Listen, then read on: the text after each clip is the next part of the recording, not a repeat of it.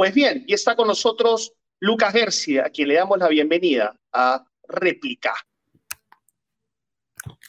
Hola, hola estimado René, gracias por la invitación. Siempre muy contento de poder conversar contigo y de, poder estar acá buscando consenso. Entonces. Muchas gracias, muchas gracias, Lucas. Este, ¿Te parece? Eh, hablaba al principio de la presentación de Aníbal Torres. ¿Podríamos escucharlo tres minutos para que escuchen los argumentos que dio él en el Parlamento y esta conversación tenga un tinte más técnico? ¿Te parece? Por supuesto que sí, estimado René.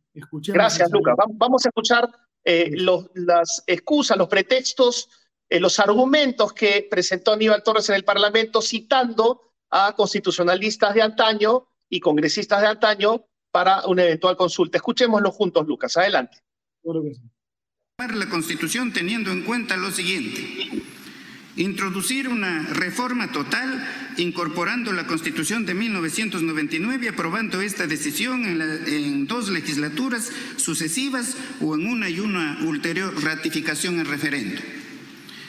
Otra alternativa, ¿no? aprobar una ley de referéndum para consulta al pueblo si quiere retornar a la Constitución de 1979 y si es así, convocar a una asamblea constituyente para que reforme la actual Constitución aprobar una ley de referéndum para que el pueblo decida si quiere que se apruebe una nueva constitución que recoja lo mejor de la tradición histórica del Perú. De ser el caso, sería convocada una asamblea constituyente expresamente para ello.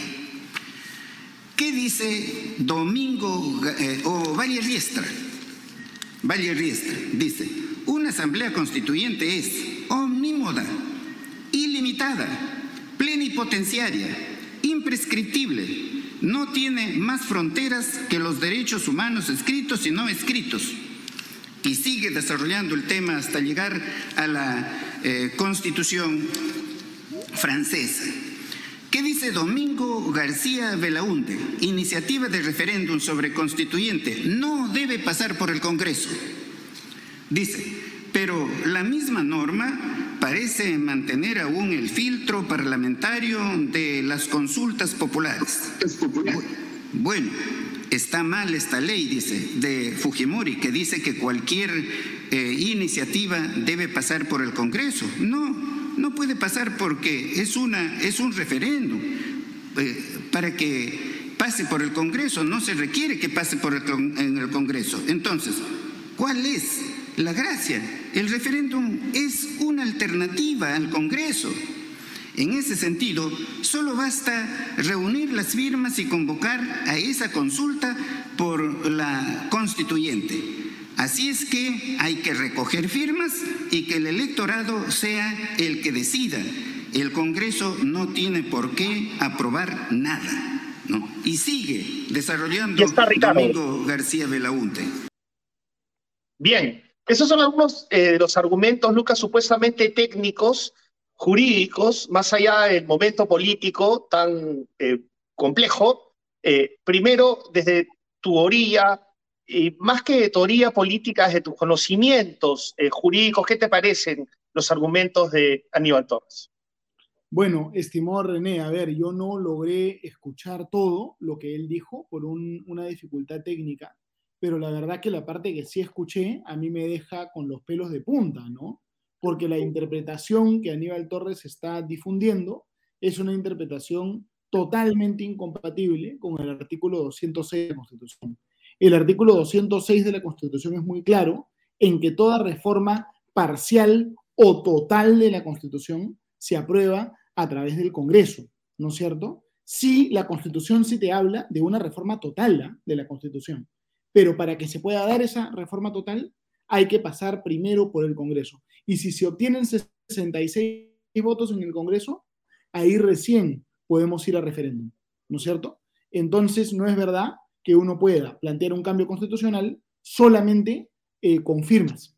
No, no se puede convocar a un referéndum constitucional solamente con firmas. Si estuviéramos hablando de la ley cuatro patas, de una reforma del Código Civil, de una ley contra el feminicidio, de cualquier ley, de cualquier tema que no es constitucional, ahí sí se puede hacer un referéndum solo con firmas. Pero no es posible hacer un referéndum solo con firmas eh, sí tiene una materia constitucional. Ahí aplica el artículo 6 de la Constitución. Yo estoy de acuerdo contigo, estoy de acuerdo contigo porque hay eh, un, conjunto de reglas básicas, que es la Constitución actual. O sea, ese es el tablero, ese es el escenario y tiene los artículos para poder cambiar totalmente la Constitución, como tú bien lo has mencionado. El punto, Lucas, es que no hay un acuerdo en ese sentido. ¿Quién zanjaría la discusión? ¿No? Porque así como te escuchamos a ti, y yo concuerdo contigo, también escuchamos a Aníbal Torres u otros que sostienen que sí se podría eh, incorporar esta pregunta en las próximas elecciones de octubre. Entonces, ¿quién zanja la discusión? A ver, de hecho, de hecho, la mesa está servida para que esta discusión se zanje de una manera muy clara, porque el Congreso de la República aprobó una ley que básicamente repetía lo que la Constitución ya dice, en el sentido que no se puede hacer un referéndum sin pasar por el Congreso, y el Poder Ejecutivo demandó esa ley ante el Tribunal Constitucional.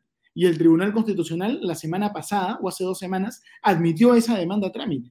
Entonces el caso ya está en el TC y es el Tribunal Constitucional el que próximamente va a zanjar definitivamente esta discusión. Y estimado René, yo, tengo el 100% yo tengo el 100% de seguridad que el Tribunal Constitucional va a ratificar lo que yo te estoy diciendo, porque la, Constitución es prácticamente literal en su tenor, ¿no? Entonces, el señor Aníbal Torres, en vez de actuar con precipitación, en todo caso, debería eh, preparar su caso al Tribunal Constitucional, litigar su caso en el Tribunal Constitucional, y será el TC el que determine esta discusión, y lo que diga el TC, todos los peruanos lo tendremos que respetar, ¿no? Porque así funciona. De acuerdo, porque porque esta discusión es bien fácil de politizar, pero nuestro pacto social es, es, jurídico y tenemos que seguirnos a lo que falle el Tribunal Constitucional. A veces nos gusta, a veces no nos gusta, pero bien haces tú en hacernos acordar que este caso está en el TC y seguramente van a decir, no, que ahora el TC está intervenido, está tomado por eh, constitucionalistas, eh, fujimoristas, y esto es de nunca acabar, pero tiene que haber un punto final. ¿no? Lo cual es totalmente mentira. Entonces, claro, digamos, eh, este caso eh, en, en, un mes más o menos, ya el TC, me, un mes, mes y medio, podría haber una sentencia, ¿no? Entonces el gobierno actuó de manera precipitada, porque ni siquiera ha esperado que el TC resuelva el caso, ni siquiera ha esperado a que haya una audiencia con relación a este caso, sino que están intentando, digamos, ganar propuesta de mano, de repente amenazando un poco o, queriendo, digamos, atarantar. Entonces, eh, la verdad que no hay ningún argumento que sustente esta posición y además es muy peligrosa la Asamblea Constituyente, ¿no? Yo llevo meses, René, viajando por el Perú, conversando con la gente acerca de los peligros de la Constituyente. El Perú tiene un montón de problemas. La Constitución no es perfecta, hay que cambiar muchas cosas seguramente, pero llamar a una asamblea que va a tener poder absoluto, que no se va a escoger de manera transparente, no nos sirve para resolver los problemas del Perú sino que más bien genera un espacio que potencialmente se presta a la instalación de un régimen un poco autoritario en nuestro país. Sí, de acuerdo. Estamos viendo los ejemplos y hay que recordar que esto empezó con Fujimori, precisamente. Pero quería eh, comentarte, ayer lo escuché con Jaime Chincha, Aníbal Torres, tú fuiste después, pero Aníbal Torres decía que el tema de la seguridad ciudadana, por ejemplo, se iba a solucionar con una nueva constitución. Esa es parte de la demagogia, pues, ¿no? O sea, una nueva constitución va a solucionar los problemas, va a hacer que la tierra que sea redonda sea plana, y acá muchos eh, comentaristas de este espacio dicen, no, eh, lo que pasa es que ustedes eh, quieren que se quede todo como está, porque le tienen miedo a la constituyente, y, y, hay que recordarles a ellos que es bien fácil caer en estas trampas, en, esta, en estos sueños de opio que podrían instalarnos de acuerdo a los ejemplos latinoamericanos y el nuestro propio con Fujimori, un poder omnímodo después de la Asamblea Constituyente, porque siempre se cita a Chávez, a Evo Morales, eh, Nicaragua, pero Fujimori también lo aprovechó, ¿no? En su momento. Así es, así es, digamos, en los años 90 hubieron cosas buenas y hubieron cosas malas. Las cosas buenas es que se terminó la hiperinflación, ¿no es cierto? Que el Perú, que era un país paria, se volvió a integrar a los mercados internacionales, que se terminó la época tan dolorosa, ¿no es cierto?, del conflicto interno, del terrorismo. Todas estas cosas fueron buenas. Pero la parte negativa de los años 90 es que hubo, de repente, eh, una actitud negativa del gobierno frente a la prensa, ¿no? Y además el problema de la reelección y el problema de la falta de independencia de poderes. Entonces, esos problemas podrían regresar eh, cuando se instale la Asamblea Constituyente, porque es una Asamblea Constituyente sin límites. Una vez que nosotros abrimos esa caja de Pandora, ya no hay nada, ninguna autoridad que pueda contener los poderes de la constituyente. La constituyente puede hacer cualquier cosa y no tiene ningún límite. Entonces la pregunta es, ¿estamos dispuestos a entregar un poder de ese tipo a una constituyente promovida por un gobierno con tantos cuestionamientos? ¿De verdad el poder absoluto es lo que necesita el Perú en este momento? No necesitamos más bien diálogo. Y, y apelo, a, lo más objetivo posible, Lucas, que es, que es el, el, archivo, ¿no? O sea, hemos mencionado eh, Venezuela, Bolivia y Perú en el caso de Fujimori, y es bien peligroso, o sea, digamos, siempre sale ganando el gobierno que propicia los momentos constituyentes. Y reitero el ejemplo de Alberto Fujimori, para que no me digan que cito solamente a Chávez y Evo, ¿no? Eso, por eso hay una diferencia muy importante entre la constituyente de Chile y la constituyente que eventualmente se haría en el Perú. La constituyente de Chile fue una constituyente que se hizo en contra del gobierno, ¿no es cierto? Y fue un proceso con muchos cuestionamientos, con muchos problemas, pero que al mal que bien podemos más o menos decir que ha sido democrático, con muchos problemas. Si yo fuera chileno, votaría definitivamente en contra de, de esta nueva constitución de Chile. Pero el caso peruano es totalmente diferente, porque aquí es un gobierno el que quiere promover la constituyente y quiere elegir a esa constituyente de acuerdo con la fórmula chavista, ¿no es cierto? No con una fórmula, un peruano sino con circunscripciones sobre base étnica o ocupacional, que es algo que se presta pues a una manipulación, ¿no? Digamos, René, por ejemplo, ¿quiénes son afroperuanos en el Perú? No es claro quiénes son afroperuanos y quiénes no, no lo son, ¿no es cierto? Además, la persona que es afroperuana también es limeña o también es iqueña, ¿no es cierto? O piurana. Entonces, si nosotros al, afroperuano le decimos, tú eres afroperuano pero no eres limeño, por ejemplo, también le estamos quitando un derecho y le estamos diciendo, tú eres peruano solo por tu es jugar, es, jugar con fuego, ¿no? Y, justamente quería jugar con fuego, ¿no? Eh, claro, pero justamente quería preguntarte por ese argumento del serronismo que es Queremos que el pueblo participe de verdad en la elaboración de un nuevo texto constitucional, porque los partidos políticos, con todas las fallas que tienen, no nos representan debidamente y queremos una, una constitución orgánica, realmente salida del pueblo. Entonces, escuchado los argumentos. Sí, claro, todo, todos los días, prácticamente, todos los días. Pero es, es totalmente falso, pues, porque lo que están haciendo es que a los ciudadanos peruanos a las comunidades, a las comunidades nativas, campesinas y afroperuanos, les están impidiendo votar por los representantes de su región. Y además están impidiendo que una persona que no sea parte de esta comunidad vote por personas de esa comunidad, ¿no? Por ejemplo, hoy en día en el Perú tenemos congresistas afroperuanos. Hay miles de peruanos que sin ser afroperuanos han votado por ellos. Nos quieren decir que no tenemos ese derecho, es decir, quieren desintegrar, quieren disolver, quieren enfrentar. Esto está al borde del racismo, ¿cierto? de una política étnica que, que, a mí me asusta. Yo no sé de dónde han sacado esto. ¿no? Esto parece la ultraderecha europea, no sé, Marine Le Pen, no sé dónde lo han sacado. ¿no? Es una cosa que, que, da, que da mucho miedo. Y nosotros tenemos que defender los valores de la libertad y los valores republicanos, que no admiten que se juegue con los derechos de las personas de esta manera. Entonces. De acuerdo, pero lo, más claro, lo más claro, Lucas, es los ejemplos, los ejemplos que hemos citado, ¿no? Reitero el ejemplo de Fujimori. ¿Qué pasó con Fujimori en el momento constituyente? Se quiso perpetuar en el poder. ¿Qué pasó con Chávez? Se quiso perpetuar en el poder. Entonces, cuando el gobierno de turno propicia la Asamblea Constituyente, no hay un equilibrio de poderes. Y eso es lo que tú has resaltado en el caso chileno, Lucas, la diferencia grande. Así es, claro. Digamos, yo, yo no estoy a favor de la constituyente chilena. Creo que se han cometido excesos. Creo que hay situaciones cuestionables, ¿no es cierto? Pero la propuesta de Perú Libre no es comparable con el caso chileno. La propuesta de Perú Libre es una magnitud más grave, es mucho, mucho peor. Es comparable con el caso de Venezuela. ¿no? Pero justamente por, eso, porque está en el poder la, la fuerza que propicia ¿no? que promociona, impulsa la Asamblea Constituyente, está en el poder. Entonces ahí es demasiado poder, ¿no es cierto? Eso es. Efectivamente, efectivamente. Y es poder total, ¿no? Es poder total. La obsesión, quien está obsesionado con el poder total y todo el, todo el rato lo pide, no lo pide por cosas buenas, ¿no? Y aquí lo grave es que incluso si se rechaza la Asamblea Constituyente por las buenas, que es lo más probable, existe la posibilidad de que nos la impongan por las malas, porque el gobierno permanentemente tiene una retórica golpista.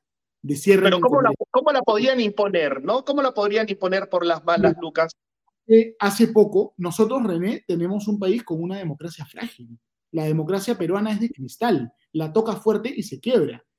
Hace unos días, eh, eh, ¿no es cierto?, se detuvo a unas personas que querían ingresar al Congreso con un montón de material que decían cierren el Congreso, ¿no es cierto? Es decir, querían hacer en el Perú una toma del Congreso similar a la que hicieron en Estados Unidos estas personas partidarias de Donald Trump que tomaron el Congreso, ¿no? Entonces iban a hacer una cosa si querían tomar el Congreso, ¿no?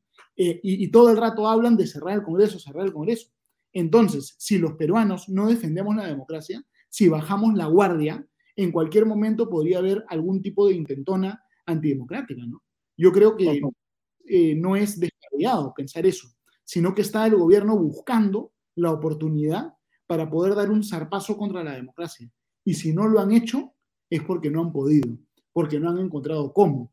Pero es porque no tienen los votos en el Congreso, ¿no? El Congreso es distinto, felizmente, y mal que bien, siempre lo digo, con todos los anticuerpos, antes de pasar a tu performance en la campaña anti-asamblea constituyente, porque vamos a hablar de ello también, quería preguntarte de todas maneras eh, los méritos que hace el Congreso eh, peligrosamente para bajar su eh, aprobación. O sea, esta conmemoración, mejor dicho, esta congratulación a Roberto Guamanas Curra, ¿te acuerdas? Bueno, tú eras muy, muy chico, pero Roberto Guamanas Curra era el lugarteniente de Vladimiro Montesinos, él grababa grababa las, eh, los videos con personajes de la política, a los que les, o dueños de medios de comunicación, a los que le daba fajos de billetes eh, de dólares. Esa fue eh, una, una, etapa muy fuerte para nosotros porque se nos pasaba así el video, la prueba plena de la corrupción. Ese individuo fue condecorado en el Parlamento y Mari Carmen Alba, ¿podemos escucharla? ¿Tienes unos minutos? Escuchemos a Mari Carmen Alba porque eh, tú no eres de extrema derecha, digamos, y yo sé que vas a también opinar con una eh, crítica esto que no, no abona, no abona a una postura en contra de la Asamblea Constituyente, sino que más bien le da pretextos a los asambleístas o los que propician la Asamblea. Escuchemos cómo defiende Mari Carmen Alba hoy día en la mañana en RPP la condecoración a Roberto Guamanas Curra la semana pasada. Bueno, eh, esta ceremonia la, organizó Comisión de Defensa con la primera vicepresidencia que tiene el programa de terrorismo nunca más. Y era para hacer un homenaje a lo de Chavín de Guanta si él participó en ese momento el Chavín de Guanta, ha sido también Pero fue sentenciado por corrupción. claro, fue sentenciado por corrupción y bajo esas figuras en la semana eh, pasada también se que Cerrón participe de una ceremonia. No, no, no, tengo la información. Eh, conversaré con los que organizaron, pero eso es bueno, eso no ayuda, Lucas. Definitivamente eso no ayuda. ¿Cuál es tu opinión? Bueno, la, verdad es que yo no estaba enterado de este incidente y me parece, digamos, un, error, ¿no? Digamos, un, despropósito. No debería hacerse un homenaje a una persona sentenciada por corrupción. Digamos, los comandos Chavín de Wander yo creo que resguardaron el Estado de Derecho y llevaron a cabo una operación militar que es eh, considerada un modelo, un ejemplo, no solo en el Perú, sino en el extranjero. Pero en todo caso no debería haber una, un homenaje específicamente a un comando que fue luego condenado por corrupción, ¿no? Me parece un error. Por, supuesto, eh, sobre todo tomando en cuenta que hace poco eh, la ley, o sea, se promovió una ley para que Vladimir Cerrón no pueda ser condecorado en el Congreso, justamente porque fue sentenciado por corrupción. Entonces, ¿qué observa la ciudadanía? Y a eso voy con la autocrítica. Ambos conocemos a Alejandro Cabero, conocemos a Adriana Tudela, este, que son, junto contigo, que no estás en el Parlamento ahora, pero son voces frescas, digamos, ¿no? De la política peruana y que se le están jugando y se están fajando, ¿no? Porque es bien fácil criticar, pero a ver, métete tú en política, pues, ¿no? Es lo que les digo a la mayoría de personas con las que converso estos temas.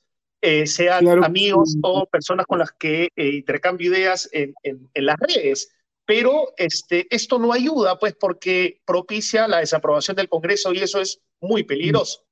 Sí, digamos, yo, yo creo que los peruanos, una de las eh, heridas que tenemos que sanar es la retórica anticongreso, que la venimos arrastrando desde los años 90, ¿no es cierto? Pero que Martín Vizcarra la cultivó también, ¿no? Ya, pero, pero mira, mira, a Carmen Alba no le está cultivando ella solita al margen de todos los congresos del mundo que son, eh, que tienen muy poca aprobación. O sea, mira esta respuesta, ¿no? O sea, es complicado, o sea, tampoco ayuda a, los congresistas. uno siempre puede, claro, uno siempre puede criticar, ¿no es cierto?, ciertas decisiones o ciertos parlamentarios. Siempre va a haber un parlamentario que nos gusta y otro que no nos gusta. Unos serán fans de Cabero, otros de Bermejo, ¿no es cierto?, otros de, de, qué sé yo, de, de, Susel Paredes y así sucesivamente, ¿no? Y está muy bien que sea así, pero lo que no se puede hacer es ya una retórica anti, anti Estado de Derecho, diciendo cosas como el Congreso no sirve, el Congreso debe desaparecer, cerremos el Congreso. Eso es menoscabar los fundamentos del Estado de Derecho, porque el Estado de Derecho necesita siempre un Congreso. Entonces, a mí lo que me preocupa es la permanente retórica autogolpista de Perú Libre, ¿no? Permanentemente los chantajes, permanentemente amenazando con el autogolpe. Entonces yo lo que veo acá es que realmente hay una amenaza del quiebre del orden constitucional y esto es lo que Perú Libre ha venido amenazando desde el comienzo, ¿no? Digamos, el Perú, ¿cuánto tiempo más va a aguantar en este tipo de, de, de miedo, ¿no es cierto? que la Asamblea Constituyente, que cierre el Congreso, que en cualquier momento instalamos un régimen autoritario, ¿no? Eh, tenemos una bomba de tiempo que si no la desactivamos ya, René, puede tomarnos muchos años eh, recuperar la democracia, ¿no? Si es que la perdemos. Bien, ese, es tu caballito, ese es tu caballito de, batalla y hay gente que te va a adorar, te va a seguir y hay gente que te va a criticar, como nos pasa a todos los personajes públicos. Vamos a poner tu video de campaña. Vamos a poner tu video de campaña para ver cómo, se pronuncia. Eh, son bien eh, dicotómicos aquí en, en, el chat. ¿ah? Algunos te adoran, otros te detestan, bueno, como los periodistas también. ¿Cuál video de campaña será ese, René? Porque yo he hecho muchos, muchos videos. Pero para, el, para el, sábado, no, no, no, te preocupes que no, eh, no es nada ridículo en absoluto. Es para el sábado 7 de mayo, está convocando una marcha estamos convocando una movilización, una marcha para el sábado 7 de mayo. Por favor, claro que sí, René. adelante, adelante con el video, por favor, de Lucas Gersi. Buenos días a todos. Quiero invitar a todos los peruanos que me están escuchando a participar en la movilización en contra de la Asamblea Constituyente que estamos convocando para este sábado 7 de mayo. Queremos que todas las personas que están en contra de la Constituyente vengan y puedan participar. Tanto aquellas personas que nos han acompañado en varios meses de lucha, como aquellas personas que de repente no han participado en este tipo de movilizaciones antes. La idea es generar un espacio de unidad para que todos los que no estamos a favor de la instalación de la dictadura en el Perú nos podamos expresar. Va a ser una marcha donde van a haber rostros nuevos, donde van a haber sorpresas y los invitamos a que puedan participar. Muchas gracias y vive Perú.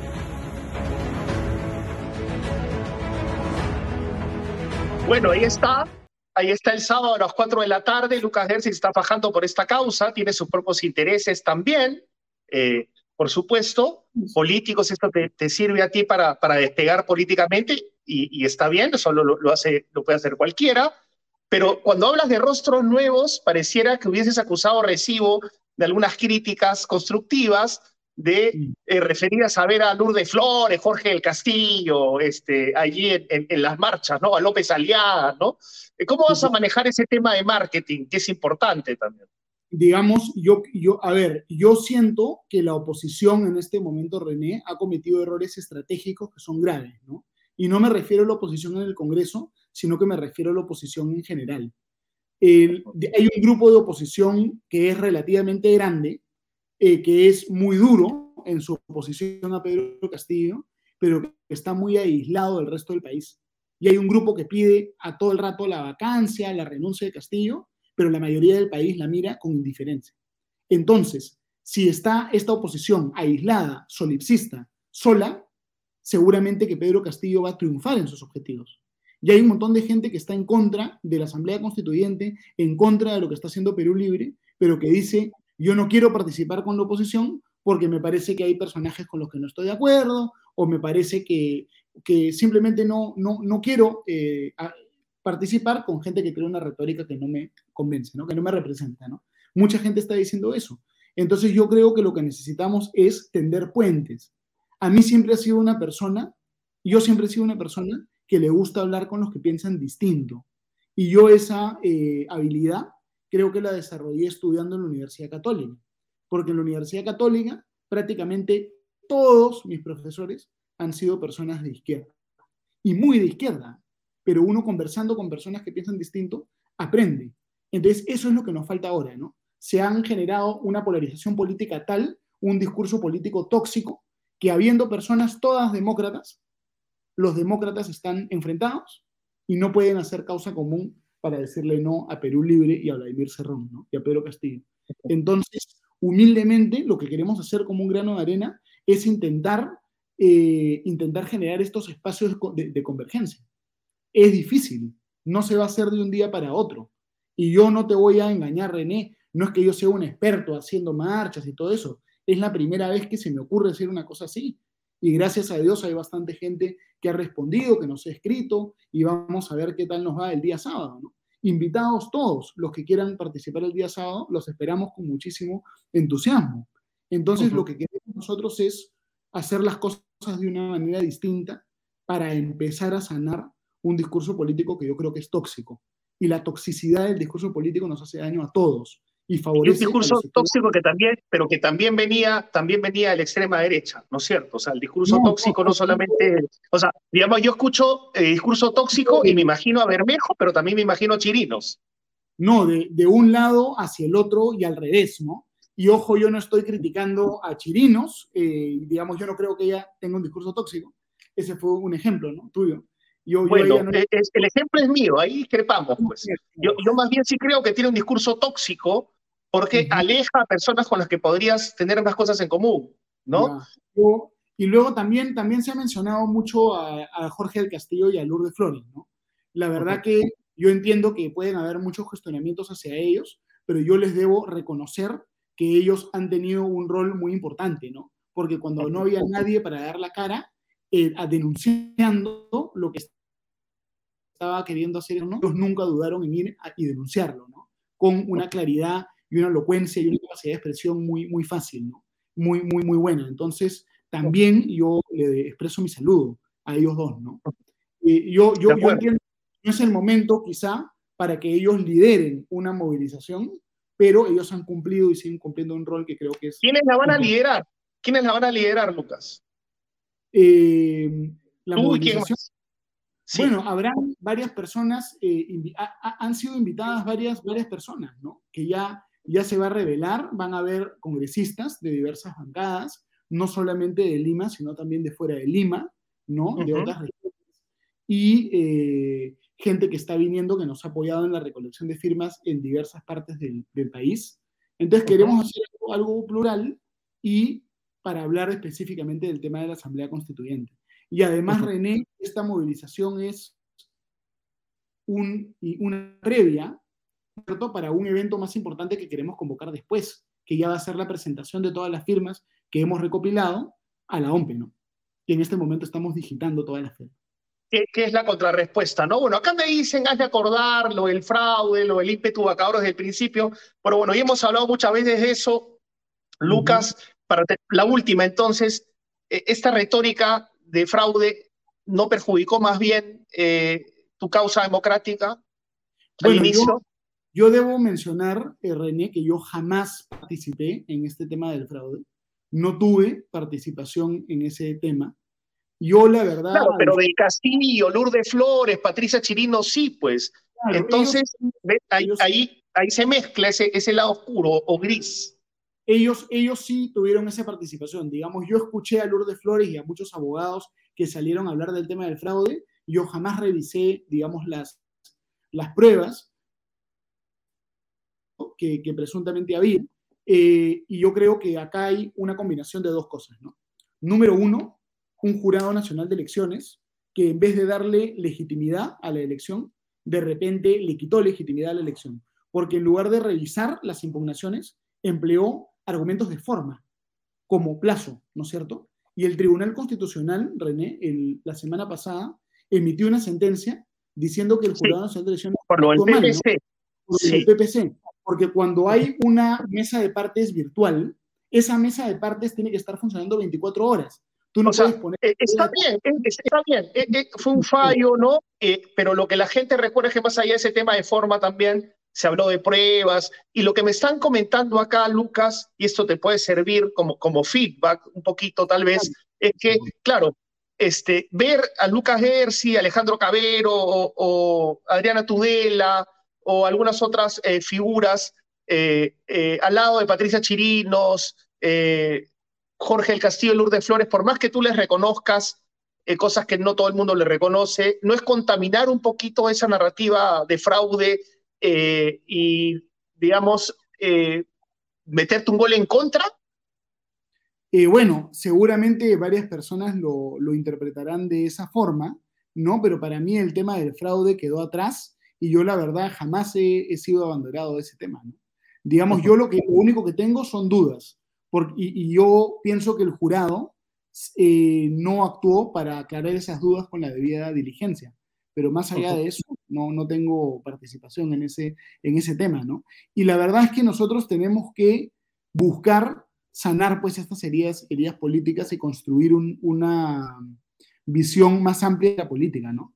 Yo hace poco fui a un programa televisivo y di un comentario parecido al que estoy dando ahora, ¿no? Eh, René, y personas muy representativas de sectores conservadores, de sectores de derecha, saltaron a las redes sociales de repente a criticarme, ¿no? ¿Cómo puede ser posible que quiera hablar con, con los caviares, ¿no? Ese fue el término que se empleó, ¿no? Pero uno, uno tiene que poder tender puentes, si no, uno condenado al solipsismo se hunde, y eso va de ambos lados, ¿no? Tanto no, estás de acuerdo, no estás de acuerdo con la, con la resistencia que, quiso, que censuró a Cerrón en la presentación del libro de Carlos Meléndez, tampoco. Bueno, a, ver, eh, habría que ver qué fue lo que hizo, qué fue lo que hicieron estos grupos, ¿no? Yo creo que es legítimo que haya un plantón pacífico para protestar la existencia de la participación de ciertas figuras, pero está mal que, que, hayan, si, si, fueron violentos con él, está mal, ¿no? Digamos, protesta pacífica, sí. Escupieron, le tiraron tomates a los periodistas, a las personas que entraban a la librería, ¿no? Ahí se cruza la frontera. Yo tirar es lo condeno total, ¿no? Pero si fue, pero un plantón pacífico diciendo rechazamos a Cerrón, me parece que es total, algo totalmente democrático. Es parte de lo mismo, claro. El tema es cuando se cruza la frontera. Lucas, mucho por conversar, no quiero usar tu tiempo. Muchísimas gracias y vamos a estar atentos a lo que pase el sábado. Vamos a estar atentos a, esa manifestación democrática, por cierto. Muchas gracias por estar con nosotros en, en réplica. Gracias, Lucas. gracias a ustedes por la invitación. Perdona la mala conexión a ratos, pero siempre encantado de conversar y habrán otras oportunidades para seguir hablando. Ahí seguimos. Esa es la idea. Esa es la idea, estimado Lucas. Un abrazo grande. Gracias. Gracias. Un abrazo. Buenas noches. Gracias.